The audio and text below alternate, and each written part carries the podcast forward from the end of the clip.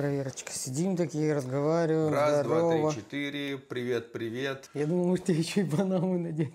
Панаму. И мы вдвоем в Панаму. Панаму, Типа, да, теперь да, кто из вас теперь понимающий? Вы теперь не определите. Да, да, да, давай Панаму оденем. Здорово. Да, здорово. Криптобой. Не, давай заново чуть-чуть переделаем сейчас. Здорово. База на связи. Прием, как слышно. Криптобой.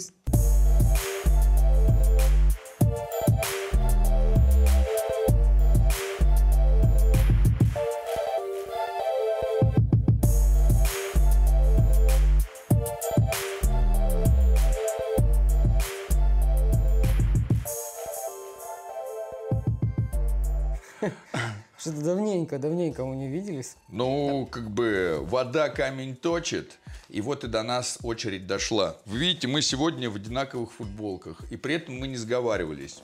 Так совпало. Мы сначала такие думаем, о чем мы будем это самое, как клонированные в одинаковых футболках. А потом подумали, а вот специально будем как клонированные в одинаковых По футболках. ХМН головного мозга. Что-то в этом роде, да. Топим за децентрализацию. Пусть у нас сегодня будут одинаковые. И более того, да-да-да, мы валидируем вашу сеть.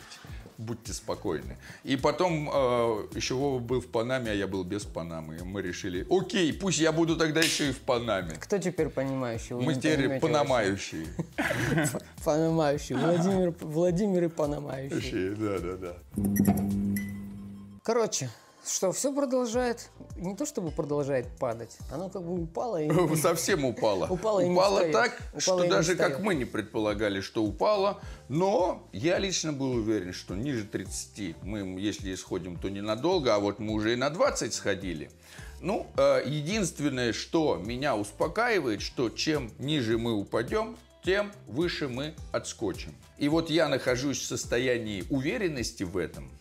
Как оно будет на самом деле, я, конечно, не гадал, что будущее предсказывать, но есть все основания полагать, что то, что поднималось и падало, поднималось и падало, поднималось и падало, опять поднимется. Конечно, может быть такой вариант, что появятся какие-то сверхмощные квантовые компьютеры, которые создадут квантовые блокчейны, и тогда весь капитал должен потечь будет в них, а не в цифровые блокчейны. Но что-то мне говорит, что до этого еще лет пять Да минимум. Это могут. раз.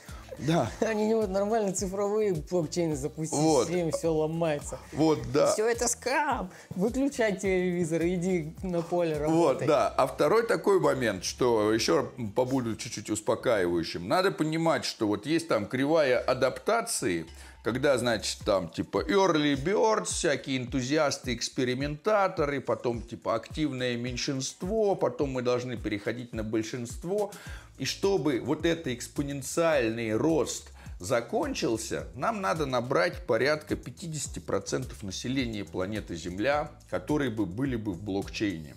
Вот она такая, типа, кривая адаптации технологий. А у нас только 200 миллионов, а надо 4 миллиарда. То есть мы находимся на экспоненциальном росте. То, что мы находимся на каком-то локальном падении, ну ничего страшного. Сейчас все такие смотрят, и Володя опять свой телег задвигает успокаивающий. Я, короче, Владимир паникующий сегодня. А, крипта. Нет, на самом деле, ну, блин, э, а вот предположим, да, прикинь, мы такие сейчас тут рассуждаем э, с полной уверенностью, ну, почти полной, типа, что все будет классно, а вот потом не классно. Прикинь, такие, все полетело, все сломалось, короче, Джуна в, в жопе, атом э, стоит э, 1 доллар и стремительно падает вниз в этом пике.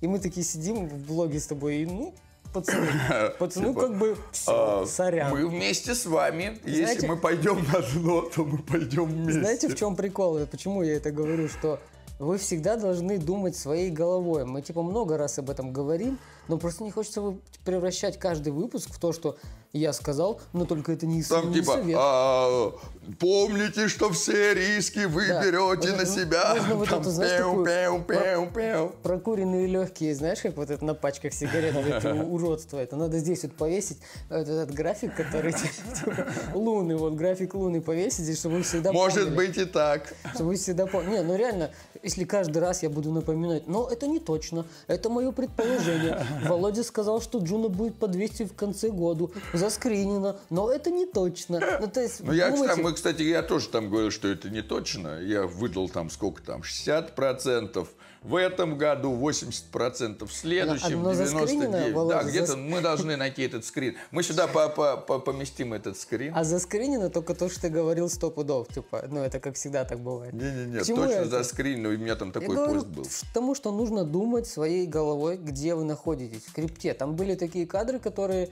говорили, что почему... Я не помню, что там было, не хочу даже и- э, имена вспоминать. Какие-то люди там возмущались очень долго, а потом оказывается, что эти люди даже не читают прежде чем зайти на осмозис, что они опрувят. Там типа бо- большими буквами написано, типа, что вы сейчас находитесь на бирже, это там вся... Я не помню, что там написано. Ну, там, где есть обыкновенный такой дисклеймер, который объясняет, что все риски вы берете на себя, что никто вам ничего не может гарантировать насчет цены. Третий Да. такой момент, что никто вам ничего не может гарантировать насчет цены в долларе. И более того, что такое доллар? Ну, есть какая-то маленькая группировка людей, которая неизвестная, которая печатает бумагу. И потом в ней что-то исчисляют. Я понятия не имею, что, сколько будет стоить в каком-то долларе, потому что его печатают неограниченно. И как бы масть крипты в том, чтобы уйти от доллара и чтобы уйти от этой меры исчисления. То есть э, я вообще не понимаю, зачем что-то исчислять в долларе, потому что с моей точки зрения нам надо наращивать количество монет. Есть монеты, их становится больше.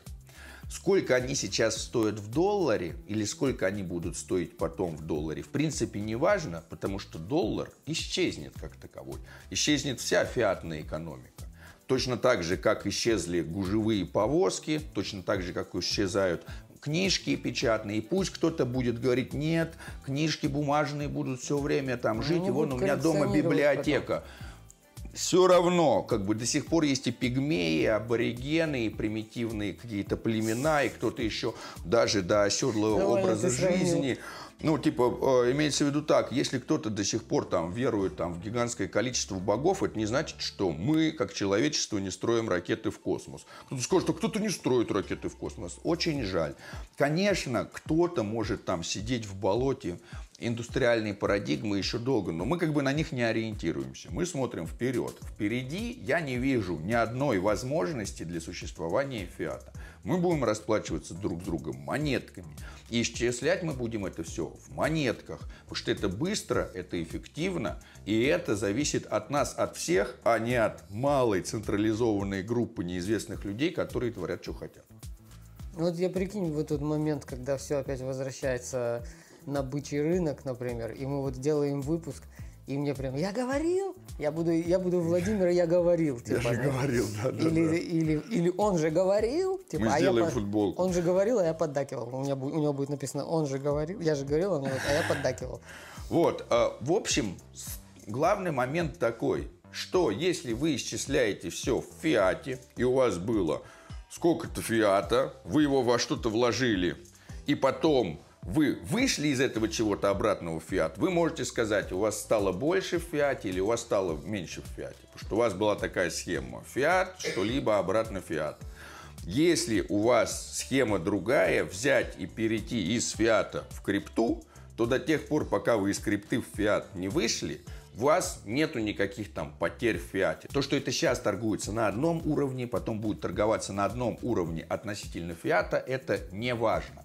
Кто-то говорит, у биткоина большая волатильность. Она большая волатильность относительно доллара. Если бы ценность измерялась в биткоине, и я бы говорил, доллар у меня стоит столько-то биткоинов, газ у меня стоит столько-то биткоинов, нефть столько-то, пшеница столько-то, у меня у биткоина не было бы волатильности. Нет волатильности у того, в чем измеряют. То, что мы до сих пор почему-то измеряем ценность в долларах, это у нас предрассудки предыдущей индустриальной парадигмы, в которой доллар стал какой-то доминирующей единицей измерения. То, что он должен перестать быть такой доминирующей единицей измерения в интересах вообще всего человечества, но только, конечно, в интересах э, малой группы, которая ведет, пр- производит эти баксы. Соответственно, наша задача вообще уйти от стейблкоинов каких-то, чтобы они вообще перестали существовать. Для кого-то кто сейчас за голову схватится такой, как же так, куда же я буду выходить, когда крипта будет падать? Так вот, только потому, что эти стейблкоины существуют, и только потому, что в них можно выходить, крипта и продолжает вот так вот подниматься и падать. Потому что есть всеобщее настроение, которое, ой, он продал, и я сейчас продам, и я сейчас продам, и я сейчас продам. И вот мы такие вот потом сидим, а вот что, целая туча дураков каких-то продавала. У них был шиткоин, как какой-то непонятный, у них было целая туча фантиков. Они думают, увеличу-ка я количество фантиков. Э, обменяешь свои фантики на крутую крипту с крутым функционалом децентрализованную, чтобы ее потом продать и чтобы увеличить себе количество фантиков. Ну, в общем, все эти трейдеры это просто хомяки шиткоинов они увеличивают себе количество скам-монет, которые не нужны. USDT, USDC, USD, прибавь любое количество окончаний. Все это скам, все это токены на скам. Существует малая группа, которая красит бумагу в разные цвета, рисует на ней разные циферки, потом говорит, эта бумажка больше, чем эта бумажка. И люди находятся в состоянии веры в то, что это действительно так. И я вот за эту раскрашенную бумагу могу прийти и сказать, эй, чувак, продай мне хлеб. Он такой, за эту бумажку я тебе дам одну булку. А я говорю, а вот за эту, за эту две булки, бери вот эту бумажку. Вы понимаете, что это полный абсурд. Люди находятся в состоянии религиозного убеждения о том, что одна бумажка является большей или меньшей ценностью относительно другой бумажки крипте такого не происходит, потому что есть программный открытый код, и я вижу, сколько чего появилось. Но при этом, конечно, когда наша оценка крипты строится при помощи оценки вот этого религиозной штуки, которую там бумаги раскрашены, то у нас, конечно, ценность опять приобретает вот этот религиозный эффект. На самом деле у крипты нету этой вот ценности и цены. Мы ее создаем искусственно, веря в то, что вот у этой бумаги есть какая-то ценность и приравнивая ее. А, и главный аргумент такой, а чем же я буду платить за электричество? Но фишка в том, что а, то, что сейчас принимает бумагу за электричество, это вообще удивительно. То есть кто-то выкрасил бумагу, мне подали электричество, я говорю, на тебе за то, за то, что электричество. Если вы посмотрите, как происходит электромагнитное взаимодействие, вы поймете, что не может быть больше электричества или меньше электричества. Ничего не тратится при производстве электричества. Электричество – это просто свойство электромагнитных полей, где электрончики начинают бежать и создавая этим электромагнитное поле. Его не может стать больше или меньше. Да, конечно, нужна там обслуга этой там штуки, которая крутит катушку между двумя магнитиками и установка. Но после этого электричество не стоит ничего, оно просто есть по факту. Как есть все волны, как это то же самое, что говорить, вы сегодня слишком много радио слушали, слишком много радиоволн попало в ваш приемничек. Пожалуйста, оплатите радиоволну. Она просто существует, ее не может стать больше или меньше, мы ее ловим. То же самое происходит с электричеством. То есть то, что мы находимся в состоянии абсолютного заблуждения по тому, как происходит физика нашей реальности, и в том, что мы веруем в то, что раскрашенная бумага может стоить больше или меньше, и после этого крипту оцениваем в токенах, выпущенных на раскрашенную бумагу, это проблема индустриальной парадигмы. Если кто-то до сих пор хочет в ней находиться и считать, что это вот э, надо увеличить количество долларов, у меня же было и в эквиваленте 5 долларов, а сейчас стало в эквиваленте 3 долларов. О, ужас. Друзья, все на Binance Smart Chain. Пау, убил просто. Я так сейчас углубился в эти электроны.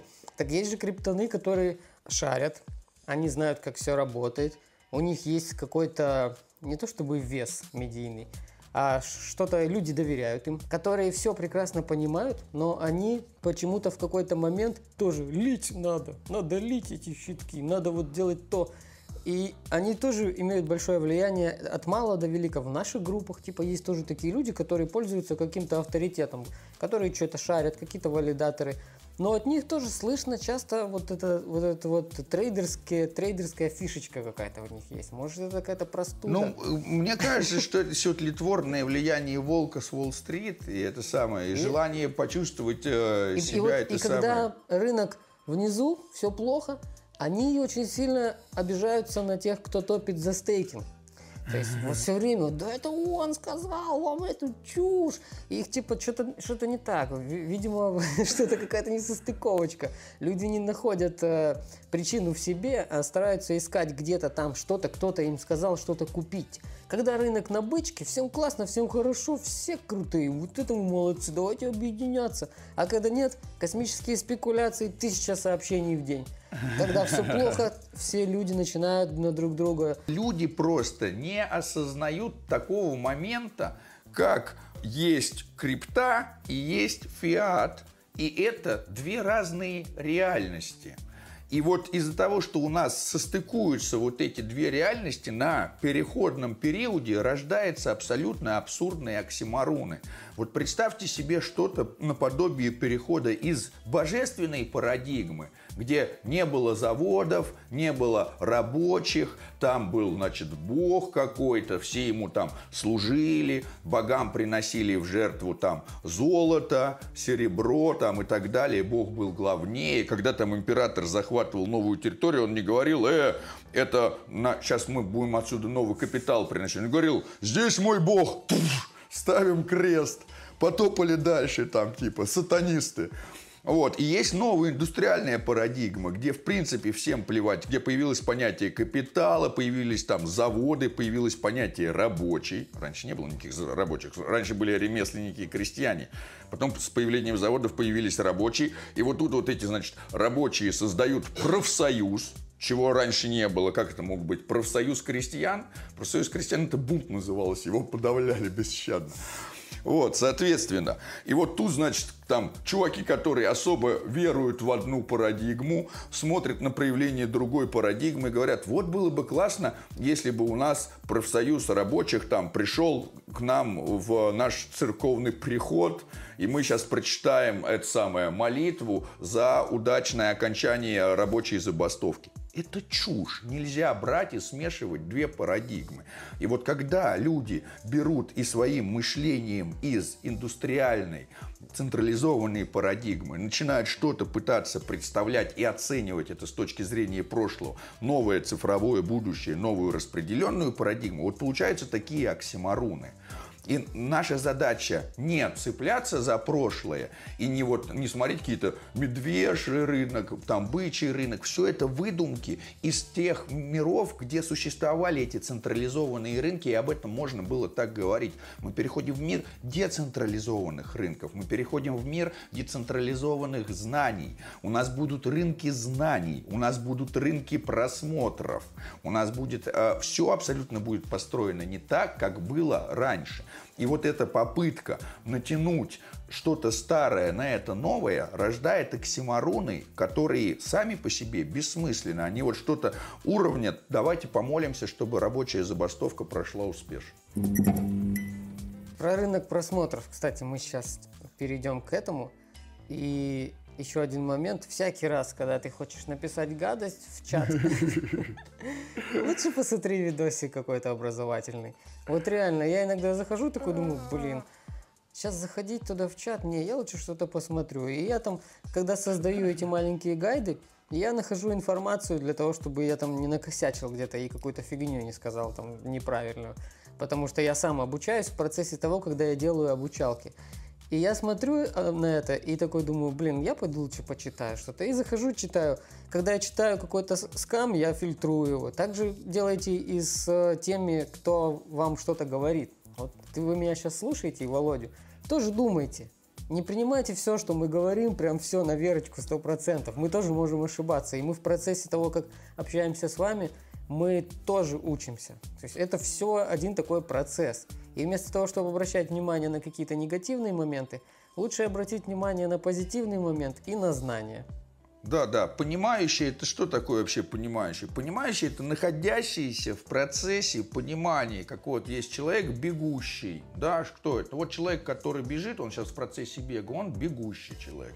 То есть человек, который находится в процессе понимания. Ну вот какой? Ну вот он понимающий, он в процессе понимания. Типа, это вообще очень важно. Столько времени проходит. Очень много людей достигают успеха в том, что они узнают много чего. Я вижу, как люди приходят в чаты давно, я наблюдаю. У меня там не зря написано наблюдающий. Я все время наблюдаю и как бы запоминаю людей. И они реально вот становятся гораздо умнее. Кто-то уже не говорит таких вещей, как раньше говорил. Э, кто-то уже потом начинает свои группы даже открывать и обучать других. Это очень важно. Но есть также часть людей, которые э, вместо того, чтобы учиться и понимать разницу между коином и токеном, разница между адресом и кошельком и делегатором и валидатором, они начинают э, тратить время на какой-то хейт, на какие-то мысли, на космические спекуляции и всякое такое. Причем это прям видно, там человек возмущается, а реально он не знает, он говорит, э, я завалидировал постхуману столько-то денег. И вот, ну, сразу понятно уже, какого уровня это. Вот, да, да. Хотим напомнить, а, как бы, то, что вы делегируете монеты валидатору, это значит не то, что мы от вас что-то получаем, это значит, что вы от нас что-то получаете. Это не такая фишка, что мы на ком-то из вас зарабатываем. Это фишка на том, что вы нас эксплуатируете. Мы содержим инфраструктуру и ее оплачиваем. И за это мы получаем реворд от сети. Делегатор приходит и говорит, я бездельник. Ну, не бездельник, может быть, чем-то другим занимаюсь. Нет у меня времени смотреть за инфраструктурой давай я тебе монетку дам, тебе будет больше от сети, ты мне будешь возвращать. Мы говорим, да, отлично, но нам надо оплачивать инфраструктуру. Поэтому мы тебе вернем не 100% от сети, а мы себе возьмем 3 или 5 процентиков. И вы освобождаете себя от следжением за инфраструктурой, это мы берем на себя. То есть не то, что мы должны вам быть благодарны за то, что вы нам делегируете. Это вы нам должны быть благодарны за то, что мы следим за инфраструктурой, контрибьютим сетям и их развиваем, и еще после этого 20% от того дохода, который мы получаем с комиссии со всех, раздаем обратно. Никто так другой пока не делает. Ну, то есть, э, можно делегировать любому другому валидатору. У почти у всех валидаторов комиссии выше, и ни один из этих валидаторов не делит свой инкам со своими делегаторами. Так что, друзья, когда вы приходите и говорите, ой, вы знаете, я вот здесь в благотворительный фонд обратился, вот этот. Да, не вот в тот, а вот в этот. Этот благотворительный фонд должен быть мне признателен. Я же у вас беру помощь себе социальную, да, я не к ним пошел брать себе социальную помощь, я от вас прихожу ну, взять там... социальную помощь. Скажите-ка мне спасибо, что я именно от вас беру поддержку и помощь, а вот не от них. А то я сейчас пойду к ним, у них буду брать Но помощь. Справедливости... Пожалуйста, идите, берите. Справедливости ради, Э, можно сказать, что какую-то часть, малую часть того, что вы делегируете, она, вот она реально малая. Ну там сколько фонды в основном делегируют большие суммы? Да, да, да. Вся, э, ну скажем так, что вся количество заделегированных монет от всех делегаторов, наверное, в пять раз меньше, чем от фондов.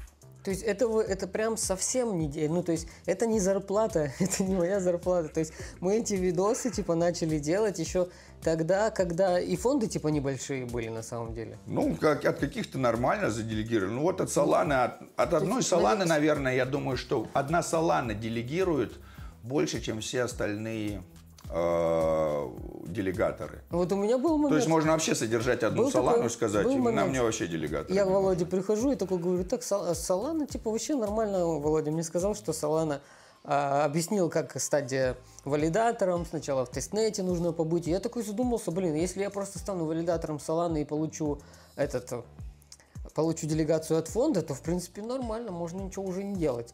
Но я выбрал делать контент типа вести блог, это прикольно, интереснее. Пусть будет меньше какой-то прибыли. У меня типа нет валидаторов вообще, я не валик. Типа, я, То есть получается такая команду. фишка, что на самом деле наш масс, самый большой там доход нас самих, это наши же делегации и нам же. То есть, э, и это вот делегации от фондов, которые приходят, и вот с них прибыль, но потому что это, грубо говоря, что-то типа э, работы, да. Просто так делегацию фонд не даст. Надо делать какие-то там тулзы, развивать какое-нибудь там сообщество, переводить документацию. И вот ты что-то делаешь полезное для сети, Фонд говорит, мы тебя одариваем. Вот тебе заделегируем, потому что ты пользу приносишь. И так еще не все делают, кстати. Некоторые сети так не делают, но ничего страшного. Как бы некоторые сети надо поддерживать и в ущерб себе, потому что самая главная фишка – это заниматься чем-то и приближать будущее.